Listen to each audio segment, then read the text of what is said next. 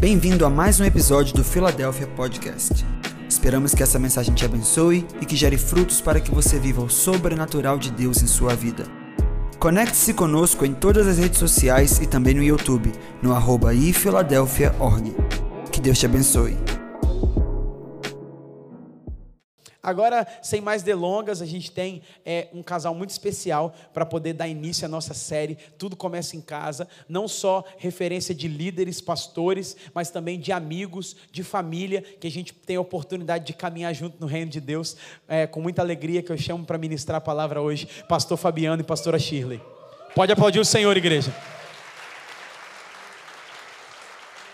Glória a Deus. Se você está aqui e ainda não sabe, eles são pastores da Filadélfia em Laranjeiras, ok? Então eles vão falar um pouco mais aqui também, mas se você não os conhece, eles são pastores aqui na Filadélfia Laranjeiras e são bênçãos, são irmãos preciosos, são família e é uma alegria enorme ter vocês aqui. Tá bom? Glória a Deus. Então estenda a sua mão para cá, vamos abençoá-los em nome de Jesus.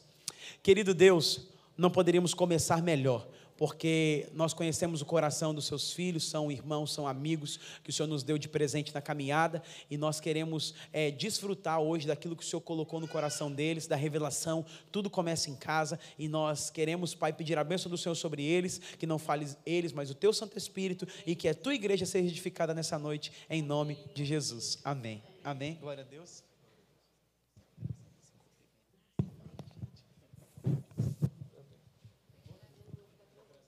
Bota aqui na frente, meu. Bota o seu atrás. Ah, tá. Deixa eu falar. Graça e paz, queridos. Graça e paz, queridos. Hoje o dia é de festa, é de alegria, é domingo, nós estamos adorando ao Senhor, amém? Apesar do tempo estar tá um pouquinho nublado, né? Mas dia de o inverno também é feito para a gente estar bem, amém? Glória a Deus. Queridos, vocês não sabem o nervoso que eu estou hoje. Gente, eu falei, amor, parece que eu vou ministrar a primeira vez na minha vida. Porque eu estou muito emocionada de estar aqui, na nossa casa. Eu posso dizer nossa casa, amém? E para nós, eu acho que muita gente nova, né? Que a gente não teve o prazer ainda de se relacionar, mas, sabe, aquela, aquela alegria eu falei assim, sabe, a sensação de você estar indo visitar o pai, mas você sabe que tem muitos filhos novos que você precisa conhecer, mas uma alegria de voltar aqui neste lugar, de estar aqui neste altar. Quão bom é, queridos, estar nessa casa. Sabe, a gente fala que a Filadélfia, nós somos uma família, amém? E verdadeiramente, Deus faz o órfão, o solitário, habitar em família. Então, não sei como você está aqui hoje. De repente, tem muitas pessoas que, quando vê esse tema, família, quando vê falando de casamento, de coisas assim, dá um frio no coração, dá uma tristeza, porque fala assim: poxa, mas eu estou aqui sozinho. Eu quero te dizer que você não está aqui sozinho. Você não está aqui na sozinha, você está em família, porque essa é a casa do teu pai, amém? Então não fique pensando, nossa, é o mês da família, eu vou ficar em casa. Não. Sabe por que, que você está aqui? Porque se hoje, de repente, você não, ainda não é casado, se hoje ainda você precisa viver algumas coisas solteiro, não sozinho, não solitário, mas você pode ser um potencializador na vida de alguém. Porque Deus derrama na sua vida para você falar, fazer e ajudar pessoas a viver uma vida extraordinária. Amém? E isso acontece daqui e vai derramando. E o que eu me alegro, queridos, é porque quando a gente chegou nessa casa, nós estávamos literalmente solitários, né, amor? Mesmo juntos, tínhamos uns aos, um ao outro, mas a gente estava sozinho. E Deus nos fez, sabe, a gente chegar aqui e, e ver que o propósito, que Deus tinha um propósito através das nossas vidas. Há 15 anos atrás. Nossa, muito tempo. E quando eu falo, por exemplo, de mim, de Shirley, e hoje, quando eu estava vindo para cá, eu lembrando disso, eu olhando para a vida do Juan, que é o meu filho, um dos meus filhos, eu pensei assim, nossa, quando a gente chegou na Filadélfia, a gente não tinha uma direção de propósito. E diante de tudo que nós vivemos aqui, e de tudo que ouvimos neste lugar, fomos, aprendemos a ser direcionados, aprendemos a direcionar, e como o meu filho já soube sair daqui com um propósito, sabendo do propósito que Deus tinha na vida dele. Então, quero te dizer, olhe para quem está do seu lado aí. Fala, você é da minha família. Nós estamos em casa. Amém? Glória a Deus, queridos. Amém. Glória a Deus. Queridos irmãos, muito bom mesmo. Tá? Trago um abraço da Igreja Batista Filadélfia de Laranjeiras a todos os irmãos. É muita alegria e também muito nervosismo, né? O pastor Diego, quando nos convidou a estarmos aqui para estarmos compartilhando com os irmãos essa palavra a respeito de casamento, ele achou que o desafio estava pouco, ele ainda falou assim, pastor, mas é o seguinte, ao falar sobre casamento, dá uma estendida, não fala só sobre casamento, não. Então faz uma ministração no mês da família que fale sobre casamento, aborde a juventude.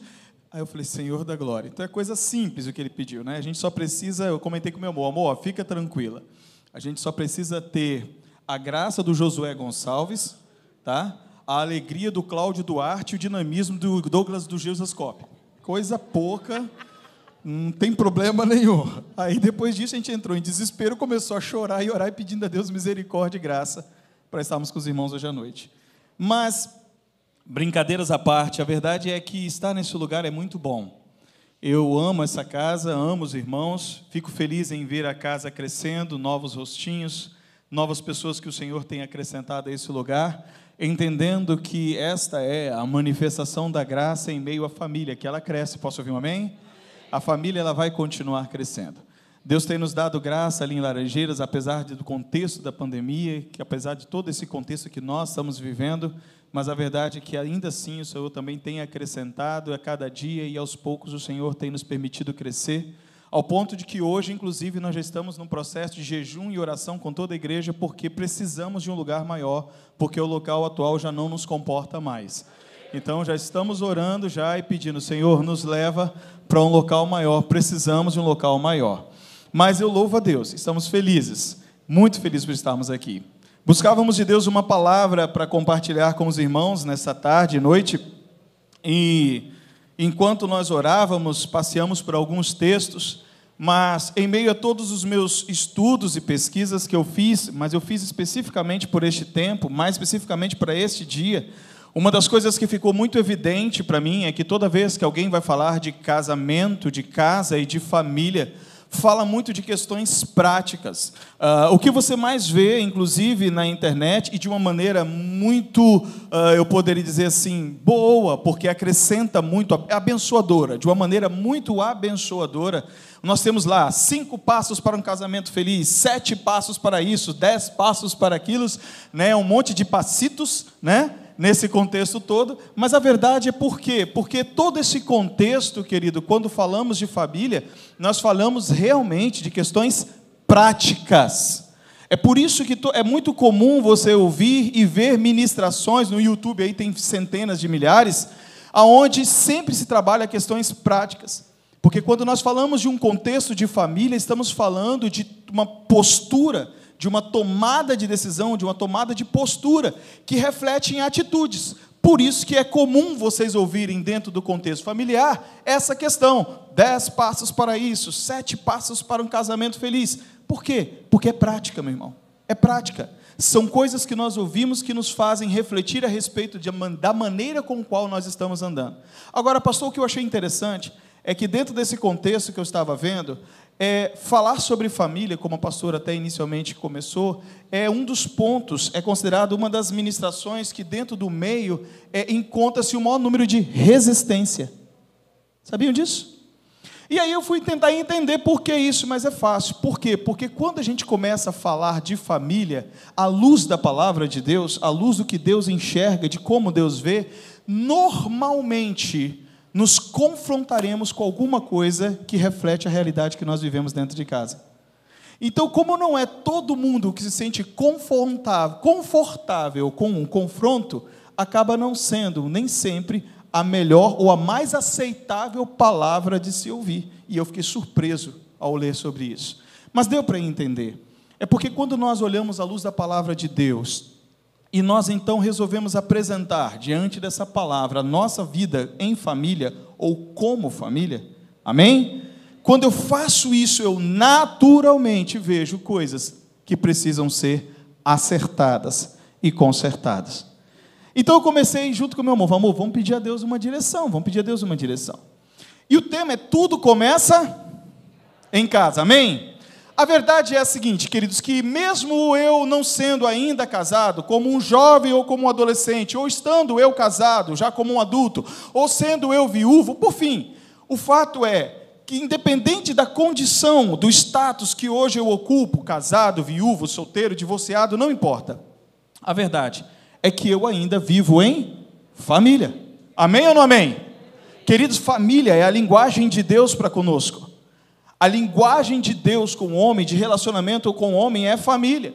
E é por isso que eu posso dizer para os irmãos, sem medo de errar, que comumente, comumente, as pessoas que têm dificuldade de tratar do contexto família são pessoas que acabam também tendo dificuldade de se relacionar com Deus.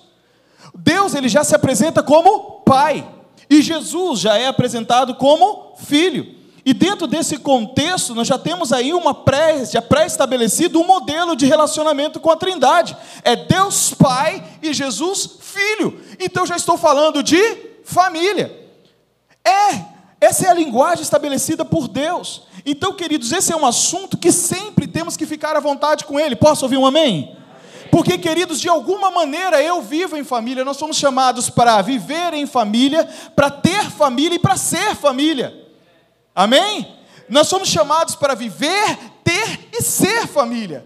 Dos mais variados modelos dentro dos princípios cristãos, dos mais variados moldes, ainda que às vezes seja o papai e o filho, a mamãe e o filho, ainda que seja às vezes você com a igreja, porque como meu amor falou, aqui ninguém está sozinho. Você pode até estar solteiro, mas você não está sozinho. Posso ouvir um amém?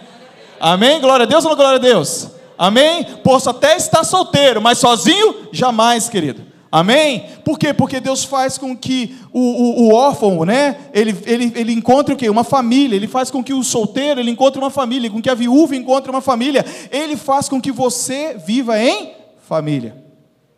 Então, quando eu enxerguei essa amplitude da palavra de Deus, eu falei, Senhor, então nos fala sobre algo que pudesse ter tudo a ver com começar. Tudo começa, tudo inicia, tudo parte a partir da casa, da família. Então Deus nos deu um texto e nós vamos falar hoje. Oi, irmão? Tudo parte a partir do casal. Ah, meu irmão está lembrando que tudo parte a partir do casal, do casamento. E aí eu estava falando, se tudo começa, então nós vamos falar o antes e o depois. Então nós vamos falar hoje um pouquinho sobre esse propósito. E é sobre isso que nós queremos falar. Sobre um propósito que existe de Deus sobre as nossas vidas e esse propósito, querido, ele mais cedo ou mais tarde nos alinha com essa questão chamada família. Amém? Abram suas Bíblias no livro de Gênesis, capítulo 12, verso 1.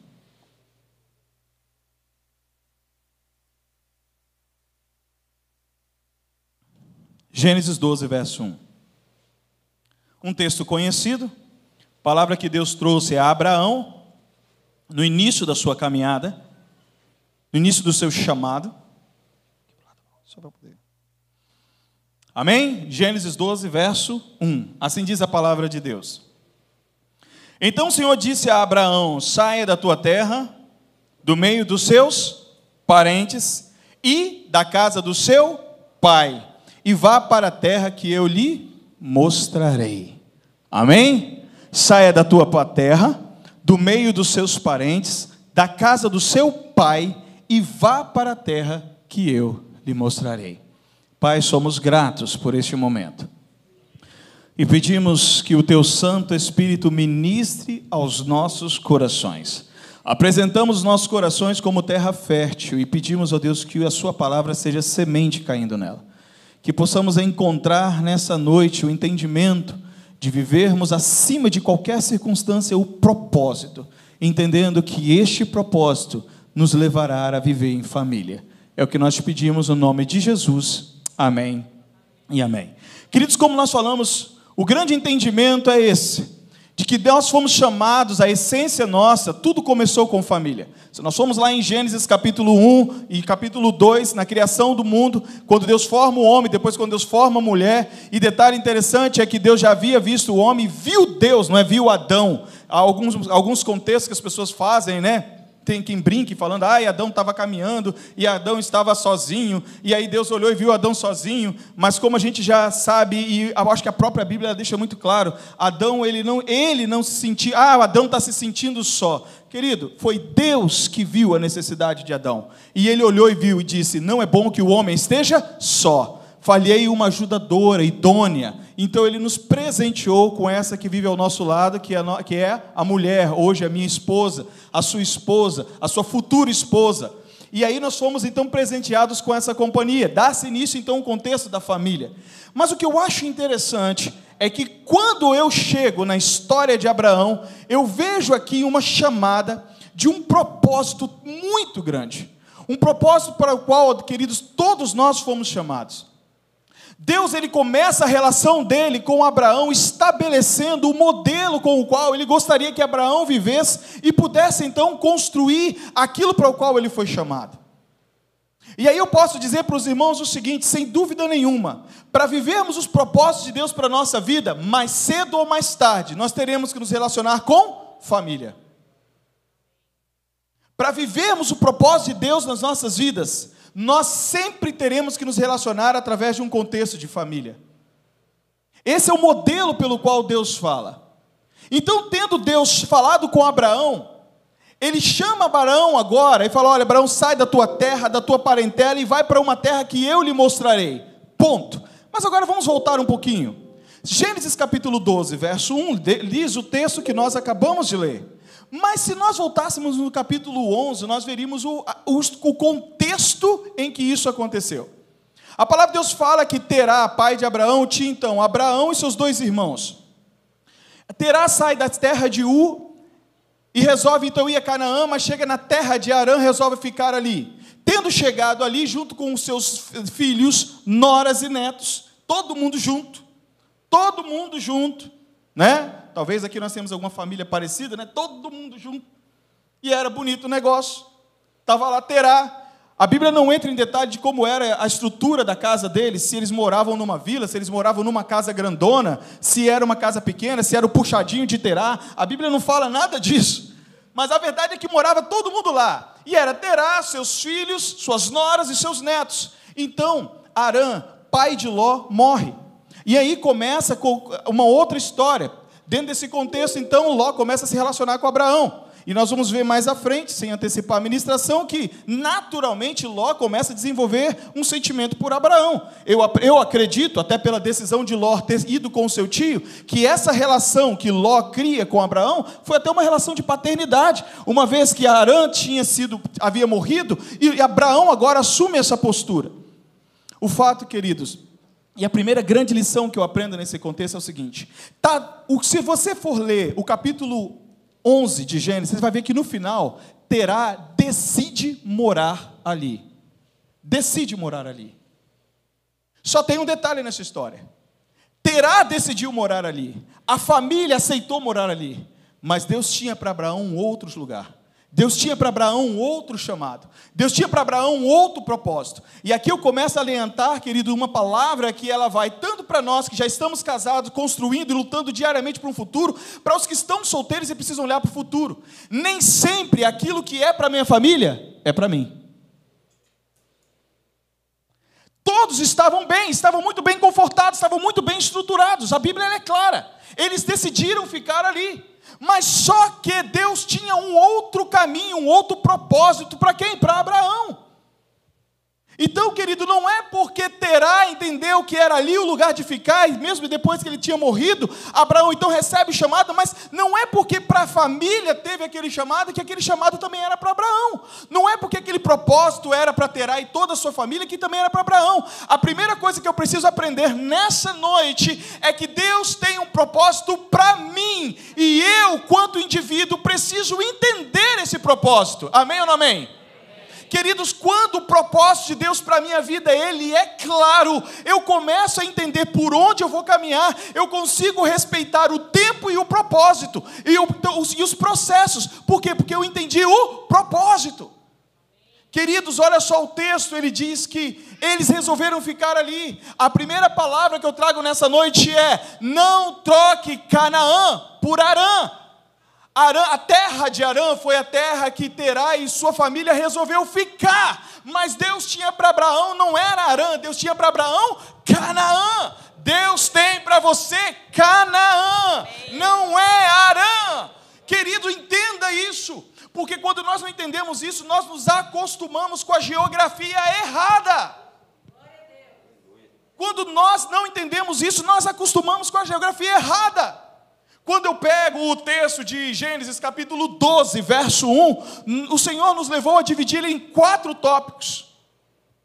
Olha só, então disse o Senhor a Abraão: saia da tua terra, existe uma geografia a ser mudada do meio dos seus parentes, existem relacionamentos que precisam ser ponderados, e da casa do teu pai existem vínculos que precisam ser tratados, e vá para a terra que eu lhe mostrarei. Existe um lugar preparado por Deus para você viver a sua história. Amém, Aleluia! São quatro pontos importantes que nós precisamos entender. E quando eu tenho isso claro, ah, meu querido, seja eu jovem, adolescente, sejamos como um casal, como eu e a pastora, eu e a pastora dois anos atrás, entendemos de Deus, é tempo de ir e vamos. Estava bom aqui? Maravilhoso. Quem é que não gosta desse lugar, gente? Como é que não gosta dessa igreja? Aqui é bom demais, gente. Aqui está na chiqueza só. É, é televisão para mais de metro. Eu estava olhando aqui. Isso aqui, rapaz, muita televisão lá em casa, não tinha briga nos meninos. Rapaz do céu. Tá bom demais o negócio. Como não? Mas aqui tá bom, tá confortável, tá tudo certinho. Glória a Deus por isso. Era um propósito. Aqui hoje vive-se um propósito para o qual caminhou, se trabalhou, lutou para chegar até aqui. Mas chegou um momento em quando estava tudo bem, a gente olhando para a cara do outro, fazendo plano junto com os pastores, sonhando com o futuro. Deus vira para vocês e falou: ó, vocês vão andar mais um cadinho. Não é aqui que vocês vão ficar, não. Então a gente tem que estar preparado para ouvir a voz de Deus, seja como casal ou seja solteiro, para entender o tempo e a hora de levantar. Ei, não troque Canaã por Arã. Porque existe de Deus. Jovem, tenha sede disso. Eu há pouco tempo, na igreja, ministrei um texto. É, da, é Salmo 139, verso 16, quando o salmista diz assim: que Deus o olhou ainda como embrião. Presta bem, Deus o olhou ainda como embrião. E o mais interessante que diz nesse salmo diz assim: ó, e todos os meus dias foram escritos. Todos os meus dias foram escritos, ainda aqueles que não haviam acontecido. Deixa eu lhe dizer uma coisa: todos os dias da sua vida já foram escritos por Deus. Eu, quanto jovem, quanto adolescente, eu, quanto alguém que está prospectando o futuro, uma das maiores anseios da minha vida é queria saber o que, que Deus escreveu para mim. O que, que Deus escreveu para mim? O que, que ele escreveu? Cara, gente, olha só que coisa tremenda. Quer dizer que tem lá no céu uma biblioteca com um livro. E daquele livro gigantesco tem um capítulo com o meu nome. E ali naquele capítulo Deus escreveu todos os dias da minha vida. Quer dizer que o dia de amanhã já está escrito por Deus. Se o dia de amanhã está escrito por Deus, o que me reserva o dia de amanhã?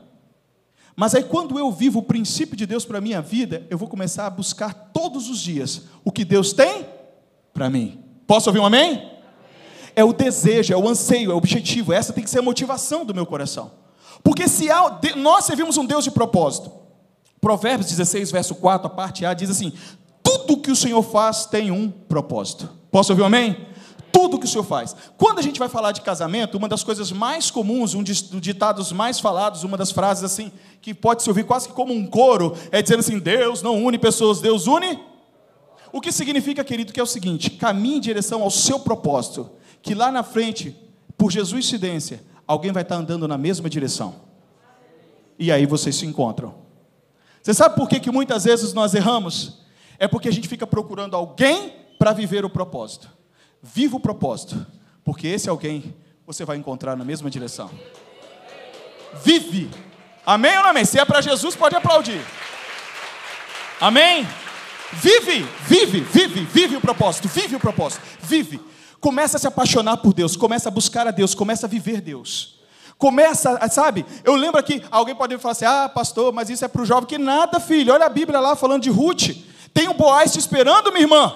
Oh meu Deus do céu! Ah, pastor, mas como é que eu faço para encontrar meu boaz? Vai para o campo colher lá o milho lá, ou seja, mete a mão no arado, vai trabalhar, vive o propósito, se apaixona por ele, se alegra com ele, que mais cedo ou mais tarde seu boaz chega, porque os propósitos mais cedo ou mais tarde eles se encontram. Essa é a especialidade de Deus, unir propósitos. Sabe, queridos, às vezes eu estou aqui dando murro e ponta de faca, vivendo dia após dia, pensando, ah, não há ninguém para mim. Assim, é só você começar a viver o seu propósito, que mais cedo ou mais tarde você vai encontrar com essa pessoa. Aleluia. Ah, queridos, o que eu preciso entender é que eu preciso estar com os ouvidos atentos. Agora, deixa o pastor falar aqui uma coisa. E quando eu falo sobre mudar de geografia, eu não falo especificamente de endereço, de lugar, não. Porque, como falei que você precisa aprender, entender, discernir os tempos e viver um propósito, talvez haja um propósito de Deus para onde você está hoje. Posso ouvir um amém? Mas eu estou falando de um coração sensível a entender quando Deus fala: arruma as coisas, levanta acampamento e segue viagem. O que significa que talvez não seja uma mudança de endereço, mas uma mudança de comportamento. Arruma as coisas, levanta sua bagagem, levanta, vai. Às vezes seja uma mudança de pensamento, às vezes é uma mudança de estado, de condição. O fato, querido, é o seguinte: eu não sei o que, que representa Arã, que é aquele lugar que você chega e diz, agora está tudo arrumado. Quando Deus está falando para você, não, não está arrumado, porque esse não é o lugar que eu separei para você. Nós precisamos aprender, querido, que dentro do contexto, para eu viver o propósito de Deus, mais cedo ou mais tarde, tudo que eu mais preciso nessa terra é entender e buscar diariamente o propósito de Deus para a minha vida. Amém? Então, queridos, quatro pontos eu posso destacar: uma geografia a ser mudada, relacionamentos que precisam ser ponderados, vínculos que precisam ser tratados e um lugar preparado por Deus para vivermos a nossa história. Aleluia, queridos. E quando a gente fala de ponderar relacionamentos, e tratar vínculos, o quanto isso é doído para a vida de um casal muitas vezes. Arã era a terra onde Abraão estava. Como o pastor falou, poderia ser o puxadinho, aquele que tem a casa da mãe, a casa do pai, a casa do filho, a casa. Nós não estamos falando de espaço, nós estamos falando de coração. Nós estamos falando de como você se comporta dentro daquilo que Deus tem te chamado. E quando você pondera relacionamento, você precisa entender que a chamada que Deus fez para a sua vida, debaixo dessa tenda, não vai caber muitas pessoas debaixo dessa tenda e debaixo desse propósito, você vai precisar dar a mão e seguir o seu caminho. Abraão, ele estava ali com Ló, que perdeu o seu pai. E quando a gente olha para essa história, Abraão, Deus faz um chamado para ele: sai da tua terra e da tua parentela e vai para um lugar que, onde eu te mostrarei. Deus não falou o lugar. Mas Deus disse para ele o que ele deveria fazer. Era para ele deixar a parentela para. Queridos, muitas vezes quando a gente fala de casamento, ou quando a gente vai atender muitos casais, os questionamentos são: como eu faço para tirar a minha sogra de dentro da minha casa? Como eu faço para que a minha sogra não direcione o meu casamento? Como eu faço para que certa pessoa, porque o casal às vezes não consegue entender que quando ele começa a viver o propósito de Deus como casal, começou um tempo novo e uma vida nova. Jovens, enquanto eu estava aqui adorando, o Espírito Santo falava assim comigo: Muitos estão procurando um relacionamento, um namoro, um casamento por fuga. O propósito de Deus não vai estabelecer na sua vida se você estiver fugindo. E isso é muito sério. Porque quando a gente não consegue entender o que é que o que Deus tem falado, qual é a chamada, que no meio desse caminho Deus vai entregar algo para nós, a gente começa a dar tiro para tudo quanto é lado. E aí a gente não entende quando é o tempo de romper. A gente não entende quando a gente precisa desconstruir muitas coisas que vieram da casa dos nossos pais. E aí Deus fala bem assim: olha, Abraão larga a sua paretela, aí Abraão pega Sara, pega Ló de bandeja e vai. Quando chega no meio de certa situação, Ló começa a crescer também. Ali os pastores começam a brigar, né? E aqui também, quando a gente olha essa situação, a gente tira uma lição. Queridos, Dentro da sua casa é você e o seu cônjuge. Muito líder lá dentro não dá certo, não, tá? Muita gente lá dentro não dá certo. E aí, quando a gente fala de ponderar, é nós olharmos para nós. E quando a gente fala olhar para nós, e muitas vezes a gente entende equilíbrio emocional como uma coisa assim, eu tenho que ser perfeita, eu não posso sentir nada, eu tenho que romper os vínculos e eu tenho que ficar bem. Não. Equilíbrio é você entender que as coisas até acontecem, mas para onde você está olhando, o que, que você vai fazer com isso? O que, que você vai fazer com isso? E no meio dessa situação, Abraão se pega tendo que romper com Ló, e Ló vai lá para Sodoma e Gomorra. E Abraão fica. E sabe, queridos, quando a gente começa a falar essas coisas, a gente começa a perceber o quanto nós precisamos nos avaliar dentro do propósito do casamento para aquilo que Deus nos chamou. O que eu tenho carregado dentro da minha bagagem, dentro desse relacionamento? O que tem se colocado dentro dessa proposta. E como a gente disse, nós não estamos falando de espaço. Nós não estamos falando do lugar que você mora. Sabe, teve uma época, logo no começo do nosso casamento, eu e Fabiano estavam passando um momento de muito difícil e a gente teve que morar com os pastores, o Anderson e Soraima. Moramos lá por uns quase dois anos. Meu irmão. Cunhadão. Meus cunhados. Eu falei assim, né? E aí chegou um tempo que Deus deu uma chamada para eles. Com muito choro, com muita tristeza, a gente queria alugar uma casona porque a gente se dava muito bem. A gente se relacionava muito bem. Mas nós sentamos os quatro e dissemos assim: chegou a hora. Vocês foram bênção na nossa vida até aqui. Agora é hora de vocês cumprirem o chamado de vocês debaixo da sua sombrinha só vai caber você e seu esposo. Debaixo do seu guarda-chuva só vai caber você e sua esposa. E como a gente precisa identificar isso. Como a gente precisa romper com muitas coisas que não é fácil. E aí, queridos, Ló vai, arruma esse problemão, né? É, é, os pastores começam a brigar, e há ali um monte de situação. E teve que haver esse rompimento nesse momento.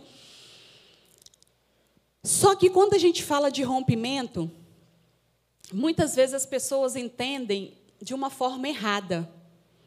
Nós não estamos falando de você abandonar sua casa, não estamos falando de você abandonar os seus pais, não estamos falando em abandonar sua parentela. Porque a gente confunde muito parentela e família. Parentela é aqueles que são fora da nossa casa. Nós dois, junto com os nossos filhos, somos uma família. Somos uma família. O restante é a nossa parentela. São os agregados, né? E aí, Ló, Abraão vai e ele não rompe com isso. Só que quando a gente fala que os vínculos eles precisam ser tratados, é o que nós vamos fazer com o nosso propósito. Não é todo mundo que vai caber do nosso lado. E aí, queridos, no momento em que Ló precisou, quando veio a guerra lá dos reis, que Abraão soube que Ló tinha sido levado cativo, ele se ele pegou dos seus melhores homens e foi lá fazer algo em favor do seu sobrinho. Então, isso é uma lição para nós. Eu tenho o meu propósito. A minha família tem um propósito. Mas o meu amor pela minha parentela, ele precisa ser mostrado em atitude. O amor pela minha parentela tem que ser mostrado em atitude. Eu preciso sim. Isso não é, a gente não tem que abandonar.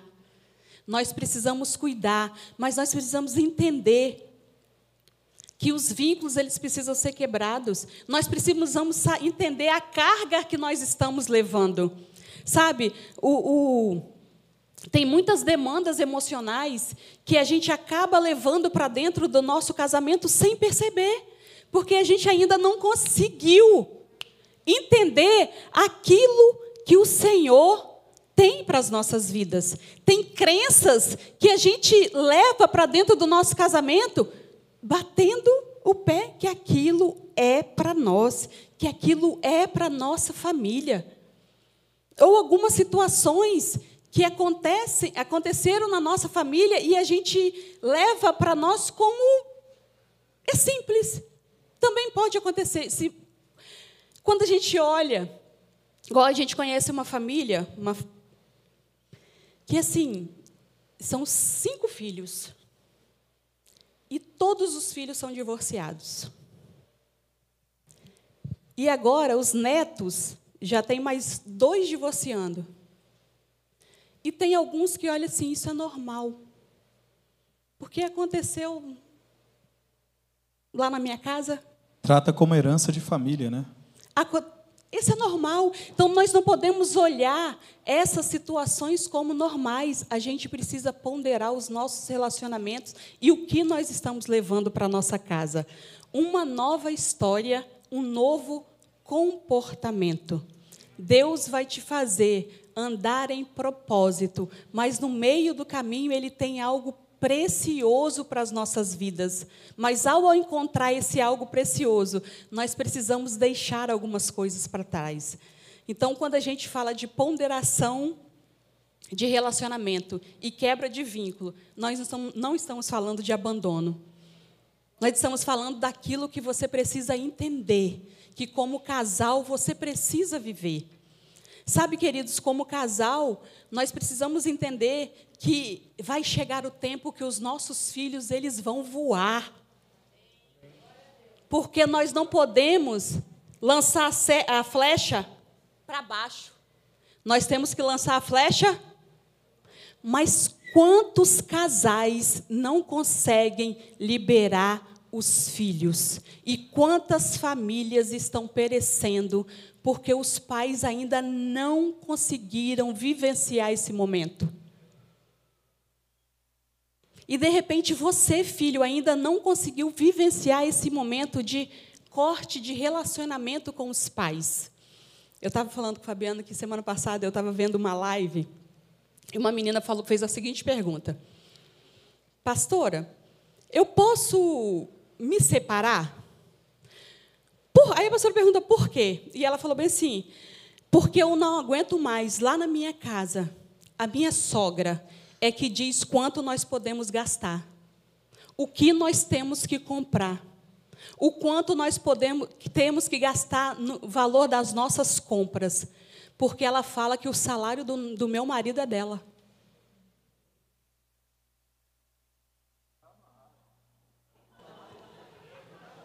Abraão pegou Ló e levou junto. Mas Deus deu uma palavra para ele. sai da tua casa, sai da tua parentela. E aí, queridos, dentro desse contexto, ó, Deus fala isso lá em Gênesis. Jesus fala isso e Paulo fala isso.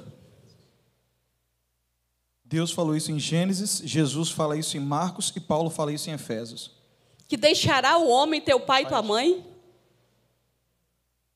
Então, queridos, olha só, que como nós precisamos olhar para dentro de nós e começar a perceber o que, que nós estamos vivenciando.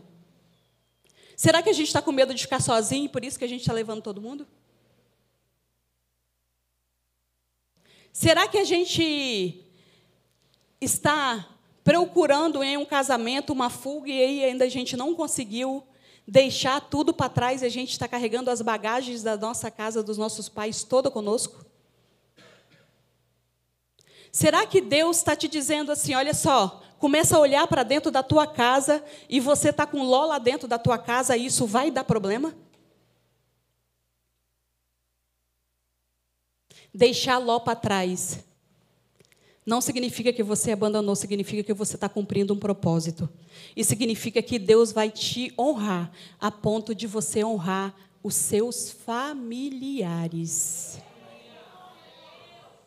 Você vai ser um exemplo de casal, de família, para que as pessoas olhem para você e comecem a dizer: essa é a referência que eu quero para minha vida. Essa é uma referência de família milha. Deus, ele tem nos trago de volta para o centro da vontade dele. Falar de família no mês de maio é desconstruir tudo que o mundo tem ditado nesses anos que nós estamos vivendo. Falar de família é dizer assim: nós preferimos cumprir um propósito nós preferimos viver aquilo que Deus tem para as nossas vidas. E sabe, queridos, é muito bom. É muito bom porque a gente vê que quando nós somos referência, o que Deus derrama aqui escorre na vida do outro. Glória a Deus. Aleluia. Queridos, então, nós temos quatro pontos. Uma, geografia a ser mudada. Dois, os relacionamentos que precisam ser tratados. Três, os vínculos que precisam ser tratados. E por quatro e último lugar, um lugar preparado por Deus para a sua história. Como nós falamos, o grande objetivo é viver o propósito. Nós devemos viver o propósito. Só tem um detalhe nessa história. Para se viver um propósito, é necessário você estar disposto a viver renúncia. Para se casar é necessário estar disposto, estar preparado, você deve ter maturidade suficiente para renunciar muita coisa. Porque se por um lado o casamento ele traz acréscimo, por outro ele vai te ensinar a renunciar. Posso ouvir um amém? Por isso, deixa eu lhes dizer uma coisa: responsabilidade antes da maturidade é problema. Eu vou repetir: responsabilidade antes da maturidade é um problema. Eu tenho estado preocupado, às vezes, quando eu vejo a relação de, por exemplo, dois jovens falando no casamento. No caso, às vezes eu conheço o histórico e a gente às vezes percebe e sabe que ainda não existe maturidade.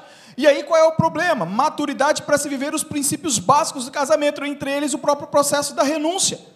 Quando eu falo de viver em família, eu também tenho que estar disposto a viver esse processo, que é o processo da renúncia.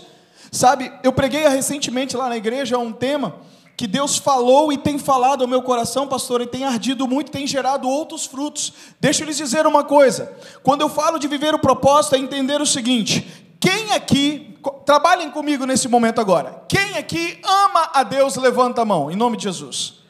Rapaz, como é que não ama um ser desse? Bondoso, maravilhoso, misericordioso, amoroso, piedoso, tudoso. É bom demais, vamos concordar? Deus é bom demais, gente. Como é que não ama Deus? É possível, eu fico imaginando o que, que se passa na cabeça de um ser humano para dizer que não ama Deus. Tudo de bom a gente vê, hein? Deus, posso ouvir um amém? amém. Dá um glória a Deus? Glória a Deus? Eu vou agora estreitar o negócio. Porque o problema e o desafio não era amar a Deus. Desafio é amar o que Deus ama.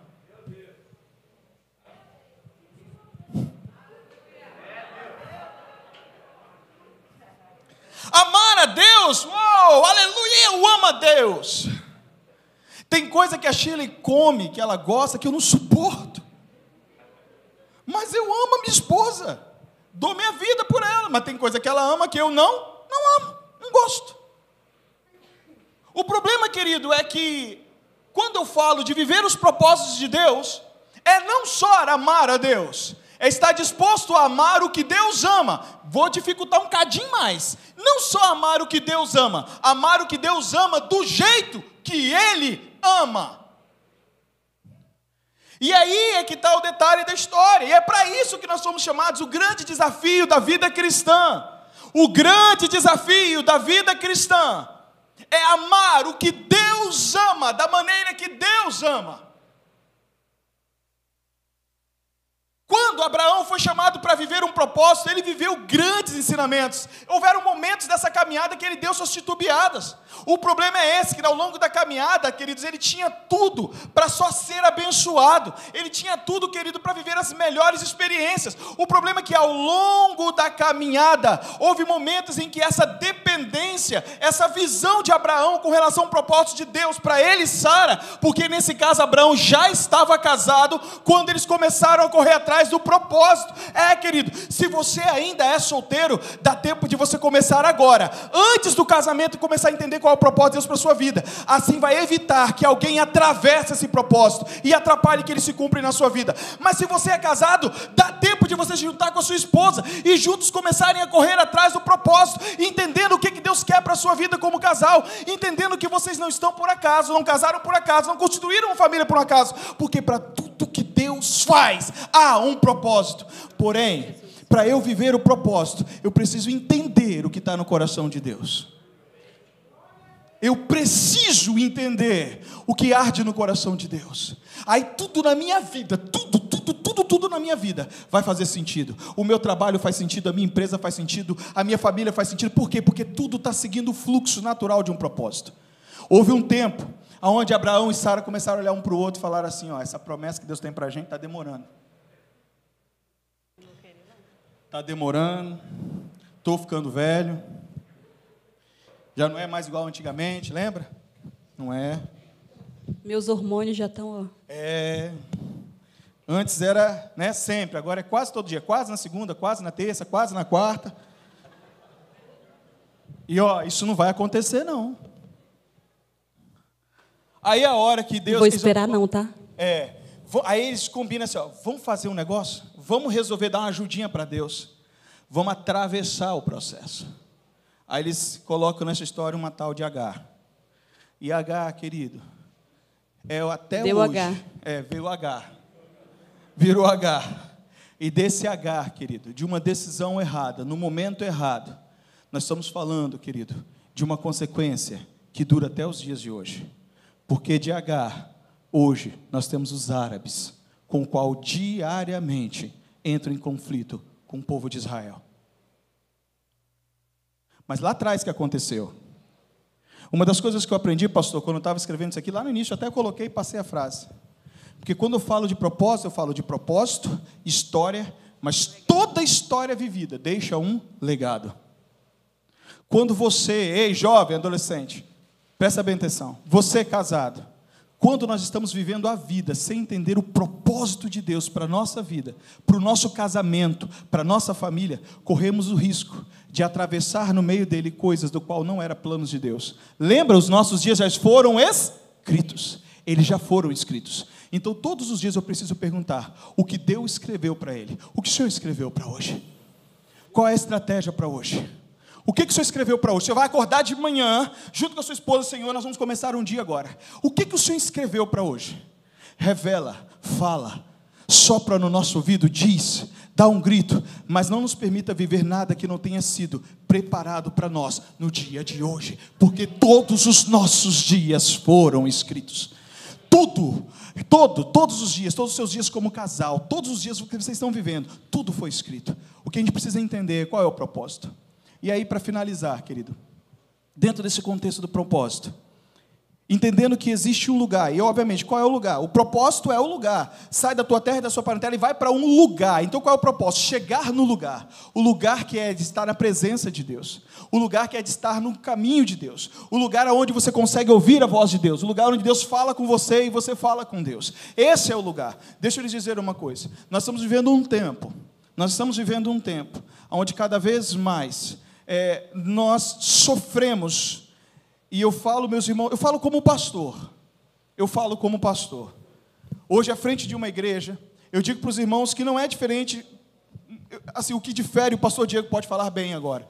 Mas a gente começa a pensar na saúde dos, da ovelha, das ovelhas como um todo. E a gente começa a carregar esse pensamento diário. E quando você começa a ver algumas coisas acontecendo lá fora, você já começa a temer pela igreja. Nós estamos vivendo um tempo de relativismo que tem aumentado cada vez mais. Interessante, faço 44 anos esse mês. E, né? 44 aninhos. Mas sabe, desde a adolescência eu ouço falar sobre o relativismo. Sobre o tem nada a ver, isso não tem nada a ver, isso não tem nada a ver. Querido, isso hoje tem invadido as igrejas, porque nós estamos vivendo um evangelho também que não tem muito a ver. O que mais tem hoje em dia aí é o evangelho que não tem nada a ver, não tem nada a ver com a Bíblia. Antigamente, pastor, a gente falava assim, ó, por exemplo, estamos aqui de uma live falando aos irmãos que estão online. E a gente dizia assim: ó, oh, meu irmão, ao término desse culto, procure uma igreja próxima da sua casa, não é verdade? Ultimamente eu tenho usado uma expressão que eu aprendi, querido, ao término desse culto, se Deus tocou no seu coração, procure uma igreja próxima da Bíblia. Mais próximo da Bíblia que você encontrar. Eu não falo nem próximo da sua casa, procure uma igreja mais próximo da Bíblia. Porque o que nós estamos vivendo hoje tem sido dias desafiadores, aonde a santidade tem sido cada vez menos requerida. A santidade tem sido cada vez menos requerida. Cantamos um cântico que eu não conhecia, aprendi hoje aqui, e dado um momento falava assim: Quero queimar os meus dias. Não foi isso que o cântico dizia? Quero queimar os seus dias no seu altar. E o que é necessário para eu estar diante do altar? Santidade. Sabe,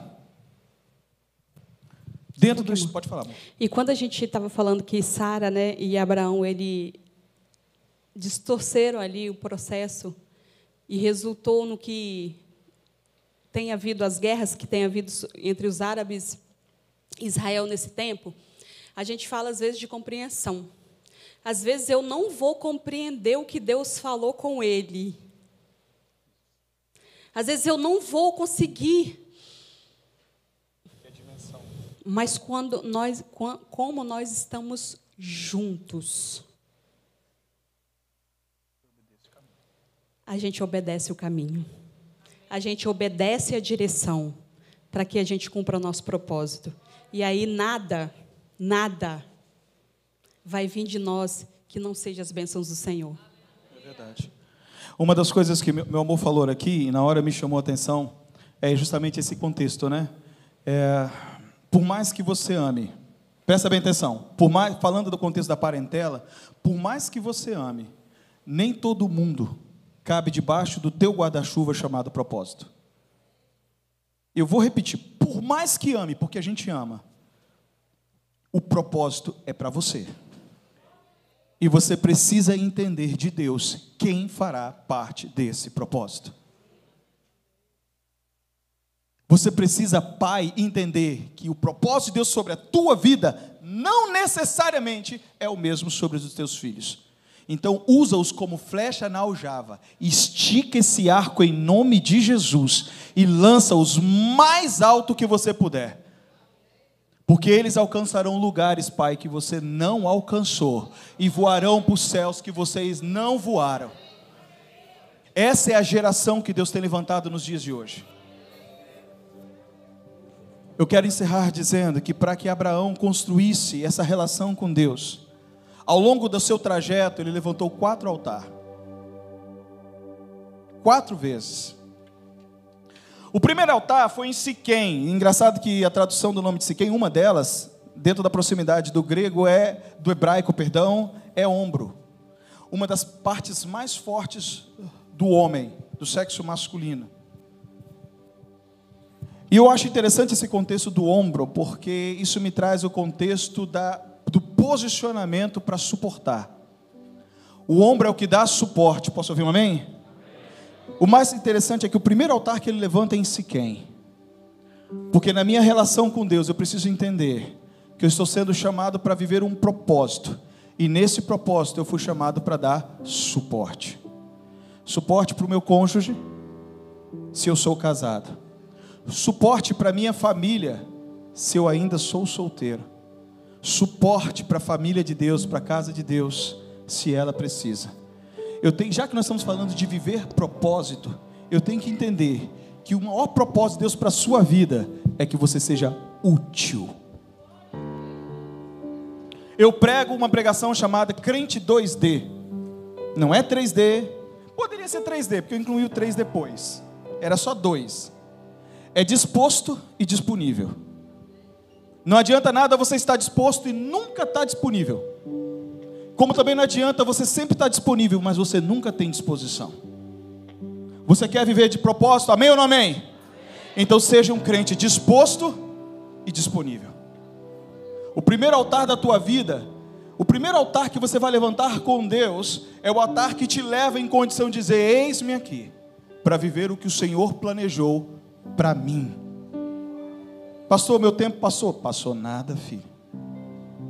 Abraão começou a jornada com 70. Passou nada. O problema é querer estar disposto e disponível para aquilo que Deus quer fazer. O segundo altar que ele levantou já foi o altar de Betel, quando ele sai de Aí e vai para Betel. Interessante que Aí significa montão, monturo ou ruína, e Betel é casa do pai. Então, o segundo altar representa, querido, a mudança, a transformação. O momento em que Abraão resolve deixar uma condição e ir para outra. Ei, tem muita gente que até está disposto, está até disponível, mas o que está precisando viver hoje é o altar da mudança. Mudança no casamento, mudança no relacionamento, mudança na família, mudança na igreja. Mudar, entender que a condição e que o lugar que você está não é ainda o lugar que Deus te chamou para estar. Tem muito crente sentado e fazendo festa festa em Arã, mas o seu lugar é Canaã. Então o altar dessa noite é: sai de Arã e vem para Canaã, vem para o lugar aonde eu te chamei lá no início e disse que eu te levaria. Não se contenta com o meio, com o meio do caminho, com o meio da jornada, não é meio, ei, Deus não te chamou para viver meio, Deus te chamou para viver o propósito, que é te levar exatamente no lugar para o qual Ele te preparou para que você pudesse viver a sua história. Ah, pastor, mas você não conhece a minha história, querido. Eu não conheço, mas eu conheço um Deus que muda histórias. Eu conheço um Deus que transforma histórias. Tem um monte de gente cedendo chorando para que a sua história pudesse ser transformada. Nesse contexto de entregarmos marmitex, querido, nós há duas semanas atrás eu conheci um jovem, o Gabriel.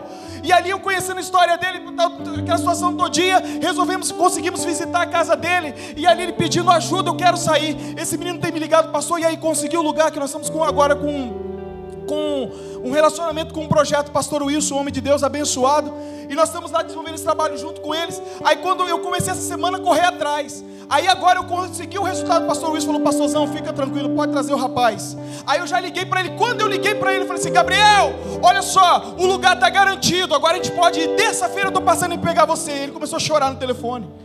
E começou a dizer: Obrigado, pastor, obrigado, Deus. Sabe o que é isso? Desejo de mudar a história. Desejo de mudança.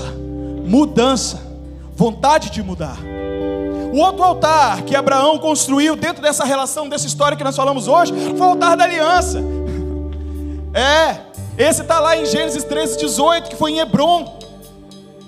O altar da aliança. O interessante é que Hebron significa amigo. Ei, está na hora de fazer as alianças certas para continuar esse propósito. Posso ouvir um amém?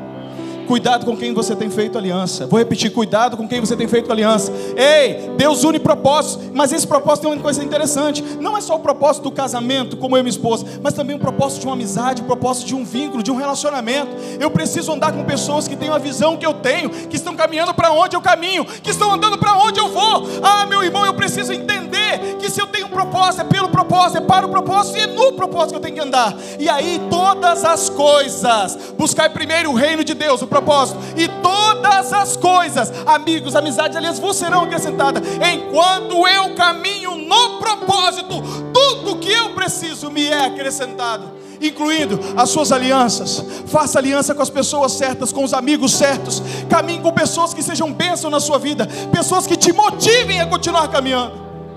Quantos que nós conhecemos?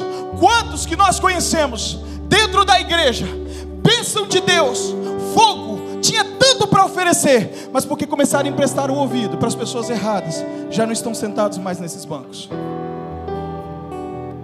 Quantos nós conhecemos que começaram a jornada conosco lá atrás, 15 anos atrás, que tanto fizeram, mas só porque o ouvido foi emprestado para as pessoas erradas, hoje já não estão mais aqui, continuando a história. Ei, o altar da aliança precisa ser levantado, e por fim, Gênesis 22, 1, 14, que é a renúncia. E altar da renúncia, esse é aquele que te alinha com o papai, esse é aquele que te ajusta com ele, é aquele que você pega e começa a fazer uma revisão dentro de casa, da sua própria vida, do seu coração. Você olha para o pai e diz agora: Pai, eu preciso fazer um ajuste aqui, ó. Tem coisa que precisa ser renunciada, tirada, para que eu possa viver o propósito que o Senhor tem para a minha vida. Eu quero te convidar a ficar em pé em nome de Jesus. E sabe, queridos,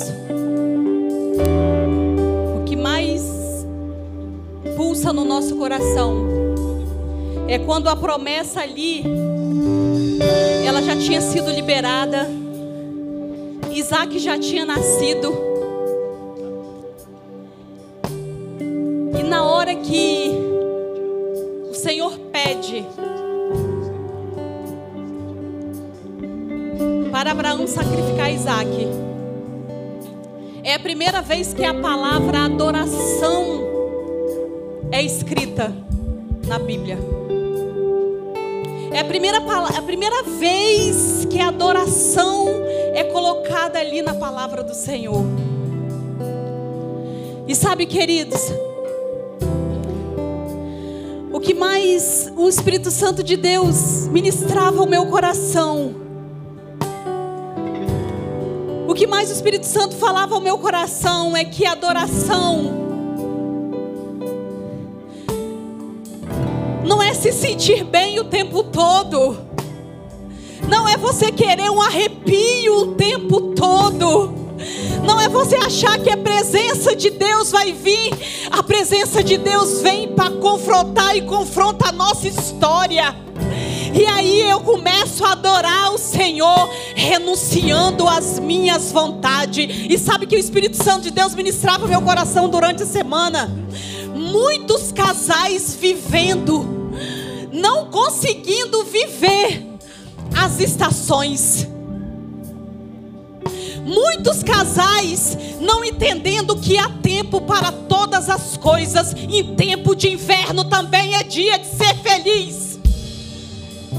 Em dias em que está chovendo, é dia também que você pode ser feliz. Você precisa mudar a sua visão, colocar a sua visão no foco certo, no lugar certo, porque adoração não é você pular o tempo inteiro, adoração é você ajoelhar e dizer: Deus, eu te amo, independente da circunstância, mas eu estou junto, porque o Senhor vai mudar a minha história, o Senhor vai mudar a minha vida, o Senhor vai mudar o meu casamento. Eu não vou desistir do meu casamento, eu não vou desistir da minha família, eu vou adorar é nesse tempo. Sabe, queridos, a frase de equilíbrio que a gente precisa trazer para a nossa vida, porque a gente vai se comportar diferente. Tudo vai passar. E a palavra de Deus diz: há tempo para todas as coisas, né? E é assim, é como uma roda. Um dia você está feliz, aconteceu muitas coisas boas. Glória a Deus, aleluia. Mas o dia vem o tempo de tristeza, porque a chuva, a tempestade vem para a casa do ímpio e para a casa do cristão. Só que nós não estamos sabendo nos comportar no dia em que a roda vira. Nós não estamos sabendo nos relacionar com Deus no dia que a roda vira. Nós não estamos sabendo adorar no dia que a roda vira. Porque Abraão falou: Eu vou adorar. Mas é na hora que Deus te pediu o melhor que ele tinha. E o melhor que você está tendo, se você entregar nas mãos do Senhor, tudo vai dar certo.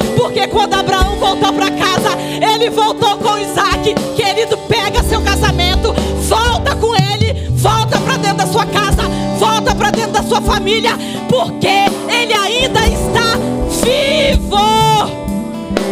Tá vivo, tá vivo. Sabe, queridos, o mais triste é nesse tempo ouvir pessoas assim: ah, eu vou divorciar. Querido, em nome de Jesus, sacrifício. Lugar de sacrifício, ó.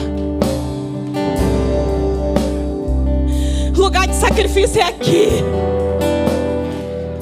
Lágrima nos olhos clamou na minha boca e joelho no chão. De repente você fala assim, mas pastora, é fácil você falar isso para um casamento que parece ser perfeitinho. Sabe, queridos, um dia eu fui atender uma senhora que eu fui atender uma senhora não, fui atender a filha dela. E ela tem um filho, né? Uma, uma a filha tem um, um filho.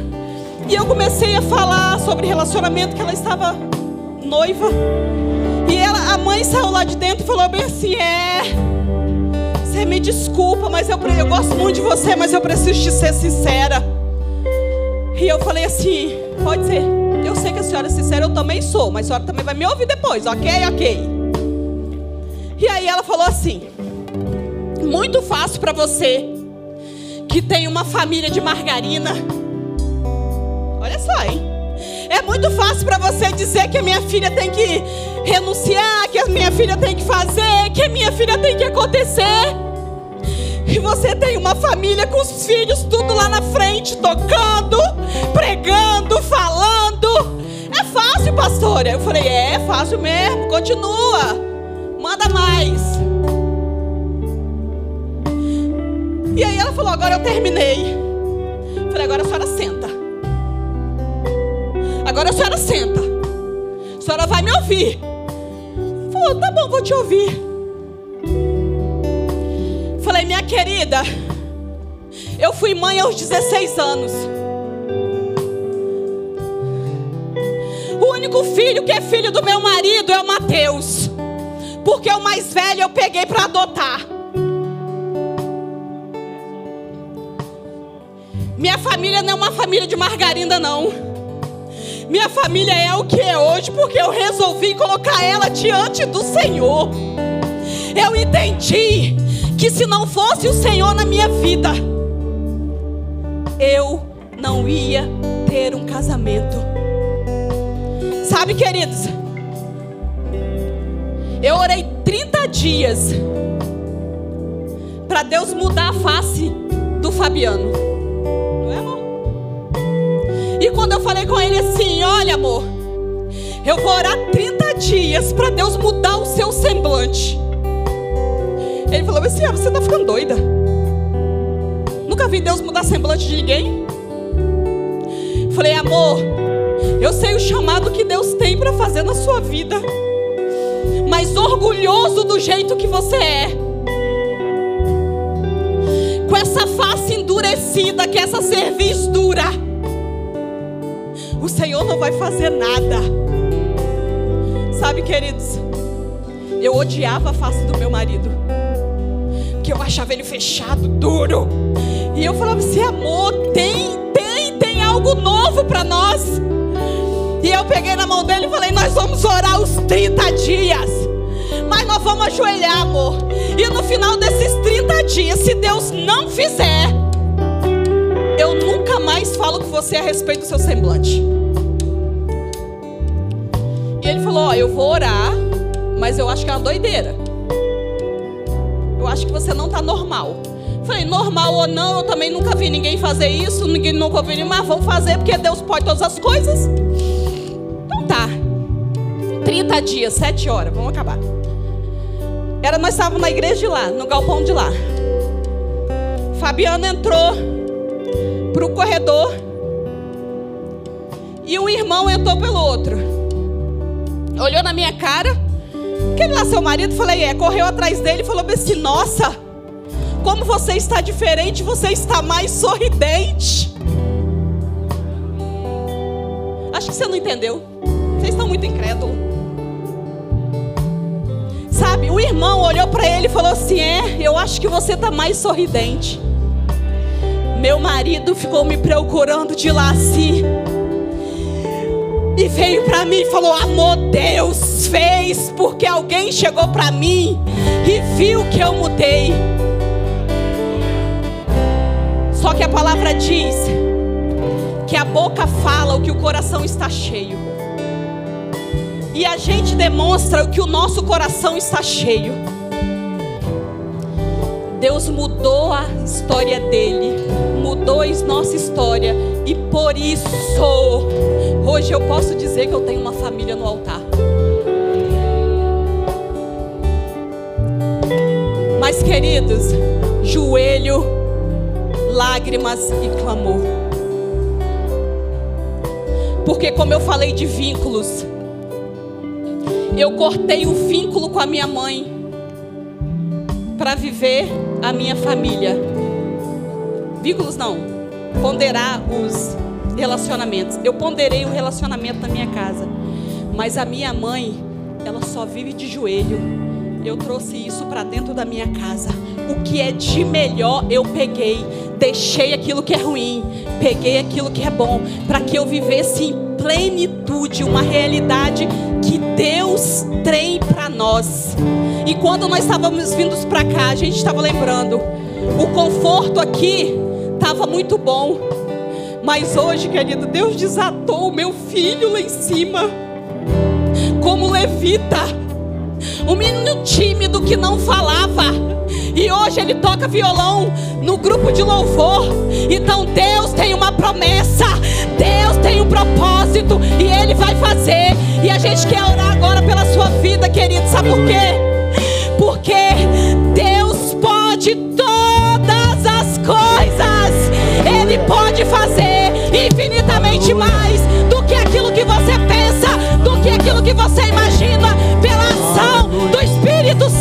está dentro de você. Acredita, acredita, acredita. Aleluia. Baixe sua cabeça e vamos orar Oh, aleluia. Pai, nós agradecemos Oh, por essa palavra e como dizemos no início deste culto, apresentamos os Santo, nossos corações Santo. como terra fértil. Que essa palavra, ó Deus, penetre, ó Deus, em nossos corações e que venha gerar vida em nome de Jesus, vida, vida, vida, vida, vida para que possamos viver o propósito para o qual nós fomos chamados. Clareie, ó Deus, a visão dos teus filhos, abra a visão dos seus filhos, do jovem, do adolescente, ó Deus, que eles possam entender, ó Deus, aquilo para o qual o Senhor está chamando, entendendo, ó Deus, que no futuro os propósitos serão alinhados, que nos futuros, ó Deus, os propósitos se encontrarão. Pai, eu quero profetizar casamentos abençoados, ó Pai, eu quero abençoar famílias abençoadas, casas abençoadas, relacionamentos abençoados. Eu profetizo nessa noite, ó Deus, restauração, em nome de Jesus, todo nível de restauração dentro dos lares aqui representados, e que, ó Pai, pelo poder do nome de Jesus, essa seja uma igreja viva, andando no propósito do Senhor, porque sabemos que mais cedo ou mais tarde, família é e será a nossa realidade, no nome de Jesus. Aleluia.